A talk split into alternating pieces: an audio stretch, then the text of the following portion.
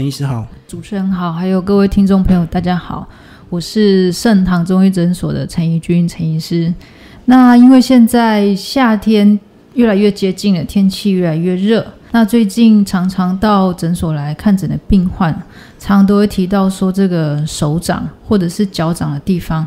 都会痒痒的，而且痒的地方、痒的这个地方都会有这种一颗一颗的凸起，而且里面看起来好像有那个水在里面。但是有些痒的地方又很奇怪哦，它又是干干的脱皮的样子，所以有时候病人来的时候会觉得很困惑，或者是他们自己怀疑说：“诶，怎么觉得很像是香港脚？”但是看他有的有些地方干干的脱皮的样子，他们又怀疑是不是富贵手。但其实这个在我们的这个皮肤的这个诊断里面，都是属于汗疱疹的这个范畴。好，所以刚呃介绍到汗疱疹，因为这个夏季到，所以这个呃常常来诊所看的这个患者就特别的多。所以这个意思就是说，汗疱疹主要是呃因为流汗造成嘛。然后再就是汗疱疹，它会不会像这个香港脚一样会传染？哎，汗疱疹其实它的这个命名哦，常常会让大家有很多个误解啦。大家都因为大家以为说，哎，汗疱疹那是不是跟流汗呐会有关系，或者是因为它后面是疱疹两个字嘛，就感觉有传染性。那前面是汗，又感觉是流汗造成的。对，但其实不是，我们要来给他那个证明一下哦。其实。汗疱疹它就是比较容易生长在手或者是在脚掌的这个湿疹，它是一种湿疹哦，所以它跟这个我们身体的汗腺是不是发达，或者是是不是很会流汗都没有什么关系。所以即使有些人很容易流手汗或脚汗，也不见得。会长汗疱疹，那再来就是说，汗疱疹它虽然后面是疱疹两个字，但它不是疱疹病毒所引发的，所以汗疱疹它是不会传染的。那刚刚中医师刚有聊到说，这个汗疱疹有可能有两个样子，一个是一颗一颗，然后里面感觉有水啊，另外一种有可能也是这个干干的，然后也会很痒，所以这两种都是算汗疱疹吗？对，这两种都是算在汗疱疹的这个它的形态。那它之所以会有这两种不一样的形态出现，是因为汗疱疹其实它有分早期跟晚期，所以它在外观上是会有点不太一样。那我们先来看它早期的时候，就是我们说的急性期汗疱疹。它在急性期的时候，它主要就是在这个皮肤的地方啊会很痒。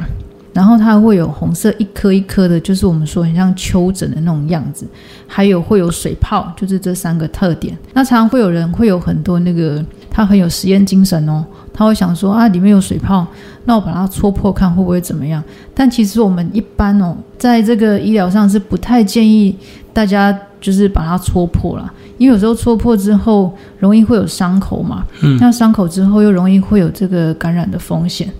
那有些人又会说，其实因为他急性期的时候会很痒，那痒有时候抓破不小心就抠破，他们有时候觉得说，哎，好像抠破之后比较不痒，但其实不然，有时候越抠它反而会越痒，甚至越严重。那因为这个汗疱疹它是一种会反复发作的一种湿疹，所以当你慢慢，比如说它从这个里面有水，然后你就是抓抓抓很痒。到后面它变成慢性期的时候，这个时候它在外观上就变成它是看不到水泡的，甚至有时候看起来会好像 A 有点脱皮的样子。再更严重的话，就会变成干裂的状况，甚至会有点疼痛。所以在慢性期，我们这个手脚的皮肤它会变成另外的一种表现，比如说它会有点脱皮，然后看起来有点粗粗的、厚厚的，或者是干裂，甚至有时候就是会。觉得太干了，会有点痒或痛，就有点像富贵手的那种状况这样子。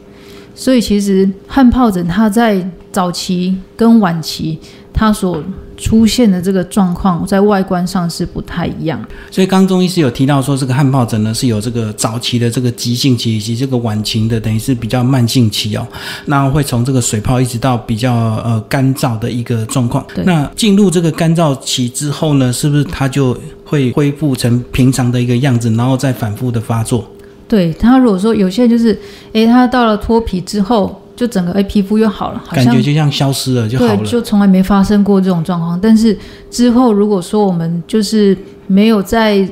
那个皮肤的部分没有再把它维护的很好的话，它可能又会再发生这样子的状况。哦，所以等于是它会自己产生一个周期就对了。有时候会。那这样的一个周期大概是算周还是算月？不一定，看每个人的身体状况，还有皮肤的修复的能力跟免疫力，这个都会有关系。哦，所以还是体质有比较大的关系，就对。对对，嗯，好。那接下来这个刚刚有提到说，这个汗疱疹既然不是这个病毒所产生的、所引发的，那它到底它的原因是什么？对，像很多来看诊的病患，他常常问说，那这样的话，它到底是什么样的情况下造成这个汗疱疹？那第一个，其实它有时候是跟季节交替会有关系啦。像我们现在这种时候，就比较多人会发生，就是在这种春夏交替或者真的很湿热的时候，就比较容易会发生汗疱疹。那另外一个就是我们刚刚提到，就是跟免疫力会有关系嘛。所以当有些人他工作很忙，或者是有些学生他功课压力比较大、比较焦虑的时候，会睡不好，或者是吃饮食上也没有吃的很没有吃的很均衡，或者是作息上有点日夜颠倒的话，也比较容易会出现这个汗疱疹。那另外还有就是有些有些人的工作他比较特别。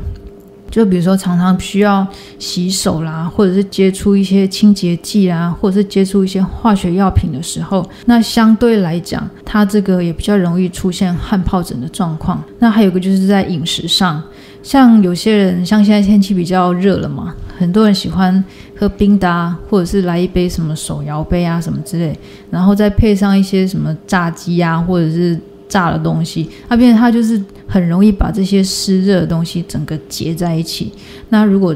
这个人他的皮肤又是比较脆弱、比较敏感的话，就越容易会诱发那个汗疱疹的一个发生。那另外像乳制品，还有甜的东西，那像现在的水果来讲，凤梨、芒果这些都比较容易会诱发汗疱疹的发生。所以就是比较甜的水果这样。对，比较甜甜的水果。但是甜点来讲哦，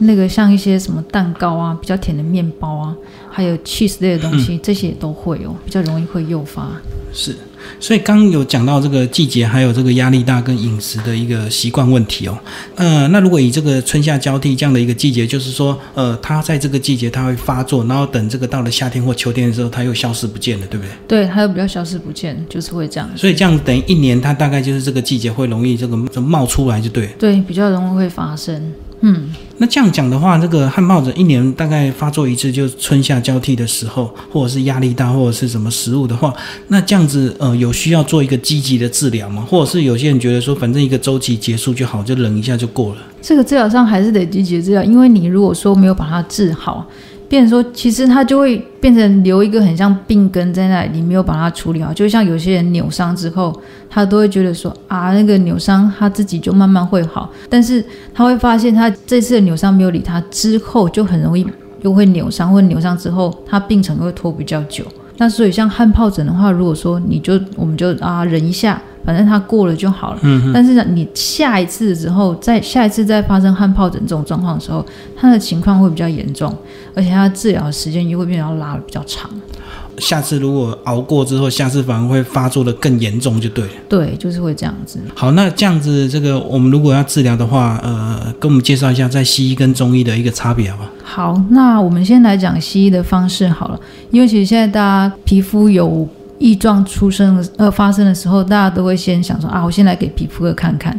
那皮肤科其实它在治疗上，如果说是很轻度的话，它主要就是给外用的药膏。外用药膏它主要的成分就是含有类固醇类的一些药膏。但是很多人就会听到这边就想说啊，那这样子的话，我就自己去外面买就好啦，就不用找医生看。那其实这个还是会有风险的哦，所以建议就是，如果说诶你发现你的皮肤有很像汗疱疹，或者是会痒，先不要自己做诊断，就是还是经过医师的这个诊断之后，确定它是汗疱疹。那其实汗疱疹它会有它适合用的一些药膏，这样子来讲的话，用药上会比较安全，那也比较有保障。所以这样讲，就是大家有时候这个习惯就是会这个皮肤痒啊，就觉得说它是湿疹，然后就去买一些成药就对。那只要看到这个成药的治疗，它是针对湿疹，然后他就涂了。对，其实这个我比较比较不建议啊，因为其实有时候他皮肤痒或皮肤的一些状况，不是以我们眼睛看到的状况去下这个病名，所以还是必须要透过皮肤科比较专业的这个诊断，会比较比较有保障。那另外一个，如果说汗疱疹就是你拖了比较时间比较久了，或它是呈现中重度的状况的话，皮肤科医生他可能就会开给你那个口服的。嗯，那口服的其实它就有两类，第一类就是抗组织胺这一类的，这就就是来缓解皮肤的一些不适。那有时候有些人吃这个抗组织胺会有个副作用，就是会有点想睡觉了。对，然后第二类的话就是变成是口服的类固醇，那这个是来抑制这个急性的发炎。那大部分就是就是那种短期内赶快先使用一下，把它这个发炎先抑制下来，那之后再看下一步的治疗是要怎么样去处理这样子。但如果真的汗疱疹非常非常严重的时候，就会用光疗。那所谓的光疗就是那个紫外线的光疗。那这个的话，其实不见得说每一个医疗院所或者诊所都会有配置光疗的服务了。那其实照理来说，要到这么严重汗疱疹其实不多啦，所以一般大概就是在涂药膏或者是口服药，大概就都可以都可以治疗好了。我们对紫外线的这个印象都是它是杀菌的功能，嗯，所以你讲的是紫外线光疗也是类似杀菌这样子吗？有一点有有点像这样子的状况，对嗯嗯嗯，然后是全身还是只有扫这个患者就患部就哦患部的地方。嗯那在中医的方式的话，我们在中医的这个古书里面，就是有这个跟皮肤科相关的这个书籍啊，它里面就说这个汗疱疹很像这个蚂蚁窝啊，它里面的记载就是。它这个很像蚂蚁窝，然后大部分是生在这个手足的地方，就是我们说的手脚，然后形似蚁窝，就是这个样貌看起来很像蚂蚁的这个这个巢穴，然后其痒入心，破流之水，就是它痒起来的时候非常痒，然后里面你如果不小心真的把它抓破了，它就是会有水流出来。所以其实古代人这个描述来讲，其实它有非常贴切，就是跟现在汗疱疹的状况很像。那在我们中医的认为里面，其实汗疱疹它大部分就是内在的体质，再加上外在的环境这两个交就是夹杂在一起，然后造成这个汗疱疹的发生。就像我们刚刚提到，就是有些人在这种天气比较热的时候，喜欢吃冰的啊，还有一些比较刺激性的烧烤、炸辣的这些食物，那造成对这个脾胃造成一些负担。那就是湿热的状况累积在我们的身体里面，而且我们的台湾又是属于比较海岛型的气候，到了夏天之后呢，又容易有时候又会下雨啊，比较闷热，所以变成身体里面湿热。外面又很闷热，变成它那个热湿热的这种邪气就容易会停留在我们的皮肤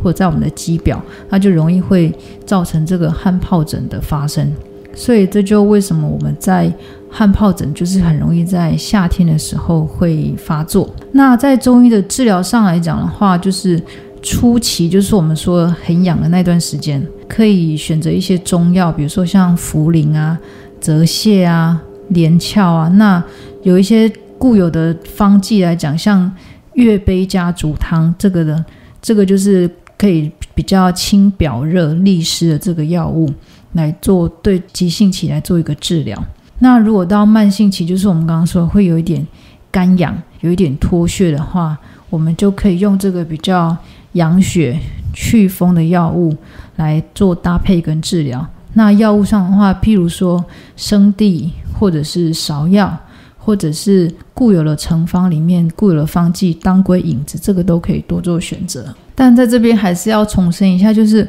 不管是中药或西药，在药物上的治疗，还是必须要经过这个西医，呃，还是需要经过医师开立比较适合的方剂或者是药物来讲，才会比较安全哦。所以这个重点就是，听众朋友，如果你有这个问题的话，你千万不要直接去买成药，那看西医或看中医都好。那我们接下来接下来继续聊，说刚刚这个中医师你提到的都是这个药补哦，就是药物的部分。对。那像你个人这个呃诊间里面常常有很多人在针灸，那针灸没有办法，汗疱疹没有办法用针灸来这个治疗吗？如果说他初期很痒的时候，其实有几个穴道是可以针对这个比较清血热的方式。来做选择啊，那我比较常用的就是在手部的话，就是曲池穴；然后如果说在这个脚部的话，就是选择血海。血海就是血液的血，然后海就是大海的海。血海穴的话，它这个其实是可以清血热。那另外一个就是像这个肾经的复溜穴，复溜穴它是一个比较可以清这个清热，然后又可以这个有利水水气的排除，所以这几个穴都可以去做一些选择，这样子。所以这三个穴位的话，是可以用针灸，也可以用按摩的方式，也是有一样的功效，只是按摩比较慢一点，就对了。按的话，它比较浅层嘛，嗯所以它对于穴道的刺激来讲，比较没有那么直接啦。那当然，如果说可以透过针灸的时候，像有些人病人过来这个看汗疱疹的时候，他们在等药的时间，因为看完诊再拿药还是需要一点点的时间嘛。那在他们在等待的时候，我就说、啊那就请他们先坐着，我帮他们针个几针，就是选择这几个穴位稍微针一下。那针完之后，他们痒的状况都有比较改善，这样子。好，那刚刚讲的这个都是比较这个比较算药物的部分哦。那我们这个食物的部分有没有一些比较能够帮助我们这个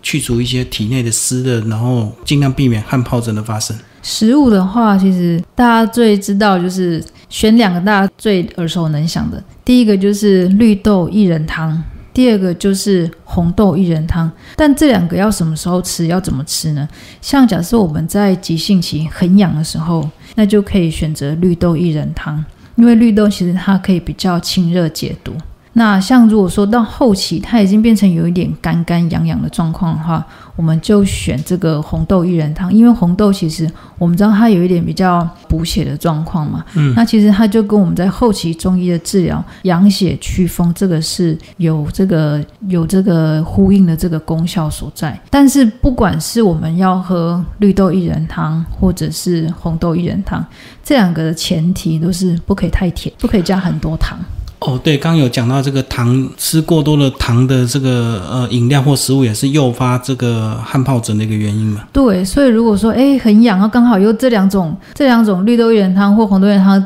那个又觉得啊好像蛮好喝的，甜甜的很好喝，但是越甜你这样喝下来的话，其实它没有办法去缓解那个痒的那个状况。可是我看以前老人家这个炖中药，他们都加冰糖，哎，所以这样加冰糖就会比较好一点嘛，比这个加直接加黄糖或白糖好吗？冰糖的话，它会比我们市面上什么白砂糖或红糖来的好，但重点还是不要太甜。嗯嗯，嗯，那另外还有一个就是药膳的食疗，就是也是让大家比较耳熟能详的，就是四神汤。其实它对于这个不管是皮肤痒或者是汗疱疹，这个都非常有帮助的效果。那四神汤里面它的成分就是茯苓、莲子。芡实跟山药这四种，但是在市面上我们在外面买的，可能里面都会有加一些薏仁或什么。对啊，薏仁、猪肠这样子。对对对，那个是其其实那个是市面上一个变通的方法。那其实加薏仁也是可以，它就是有加强那个利湿的一个效用。那或者是说要让我们的免疫力再更好一点，在四神汤里面可以再加当归一点点的当归，嗯跟黄芪。那其实去把这个补气的部分给拉起来，这样祛湿的话，它的效果也会比较好。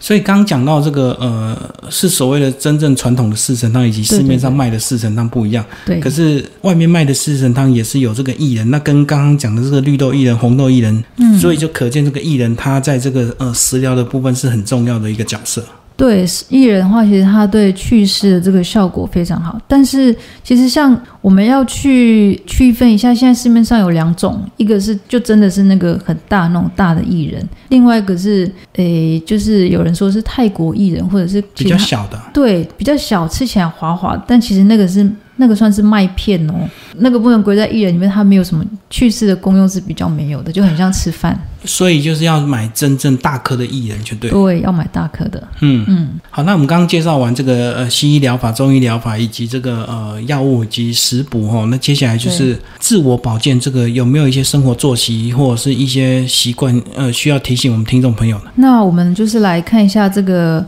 汗疱疹的部分，要怎么去平常自我的保健，才不会汗疱疹这样反复的发生。那我们先来讲一下，因为其实汗疱疹我们刚好提过，它就是一种湿疹嘛。那其实湿疹，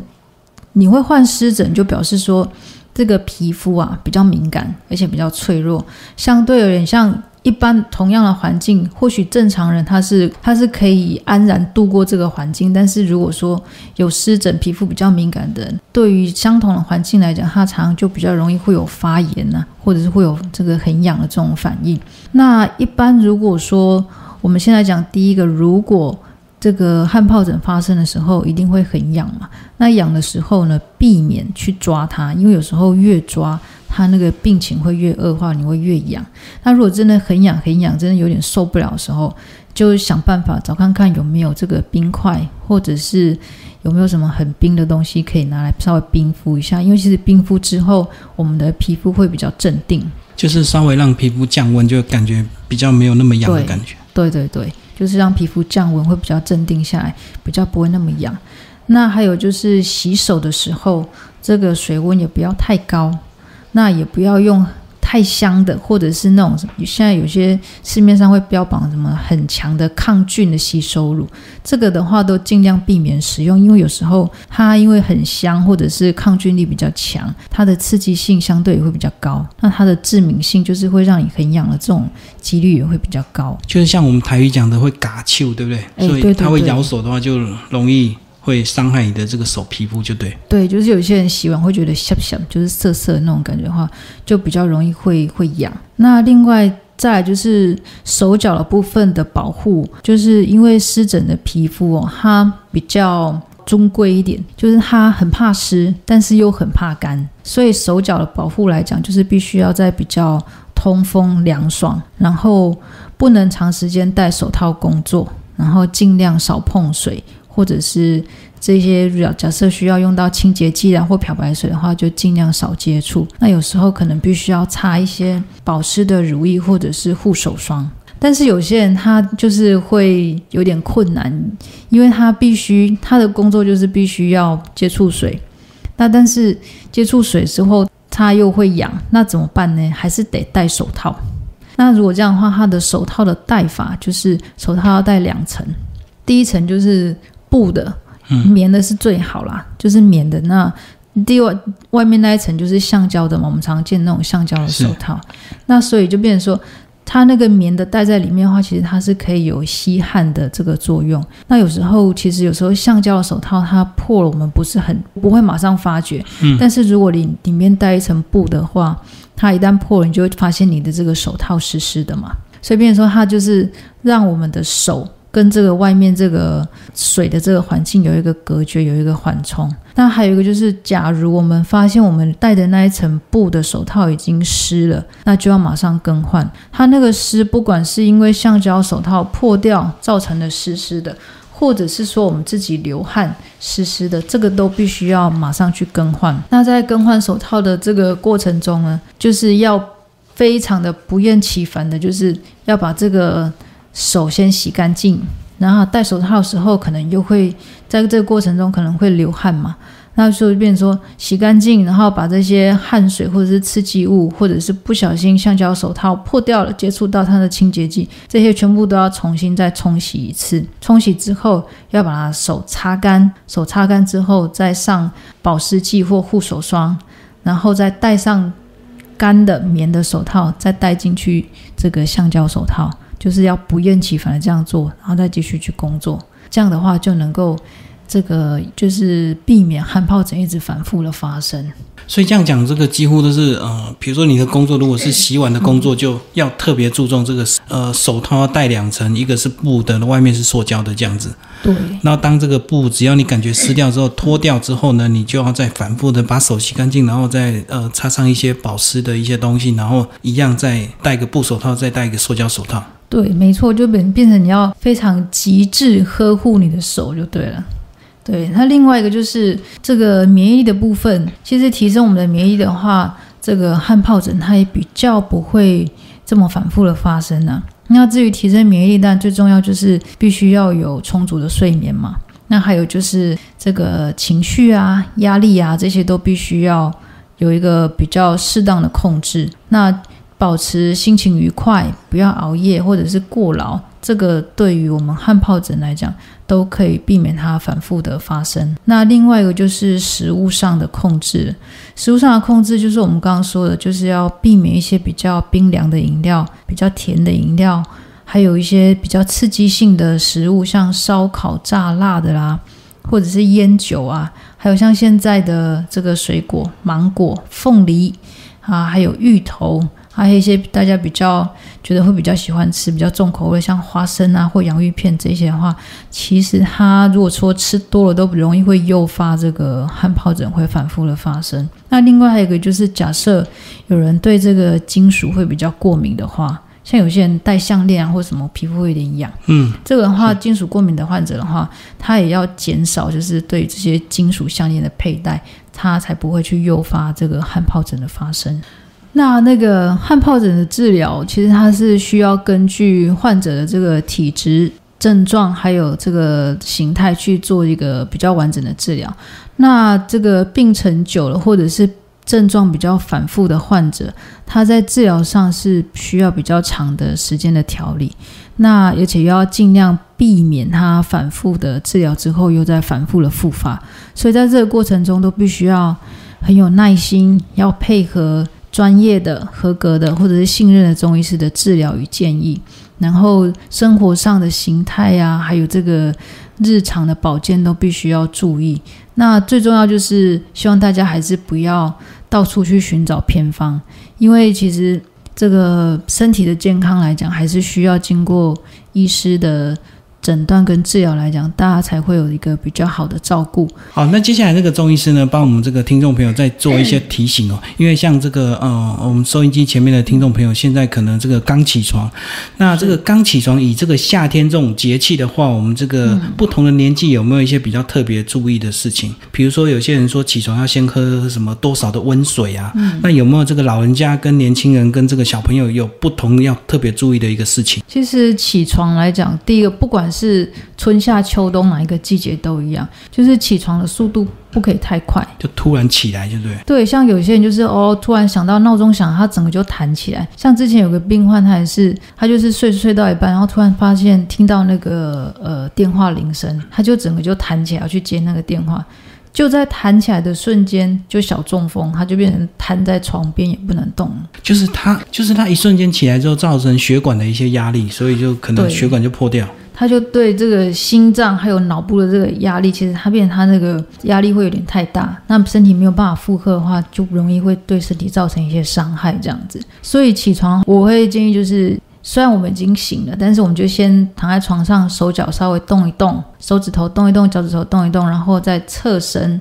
侧身，然后用手手掌或者是手肘把自己撑起来，就是慢慢的这样起来，不要一一下子很快就整个弹起来这样子。哦，所以就是先起床之后先放个空，放个空之后再稍微侧身，然后再用手的力量把它支撑起来。对，这样来讲的话会比较安全。那还有就是，其实如果说比较早起床的这个听众来讲，大家都知道早上的时候其实温度会比较凉，比较低一点点，所以可能在这个床边的时候放一个比较薄的小外套，就起来时候还是得搭一个小外套，再去这个刷牙洗脸，这样来讲的话会比较好。然后这个常常有人讲说，这个起床要先喝温开水。那这样子有一些中医的一个根据吗？可以啊，其实喝温开水来讲，对身体会比较好。因为其实温开水下去之后，其实它等于它的作用就是在唤醒我们身体的各个器官，意思也是告诉我们身体说：“哎，现在已经起床了，要慢慢开始运作我们自己的身体。”这样来讲的话会比较好。那有没有跟这个年纪有关系？当然，就是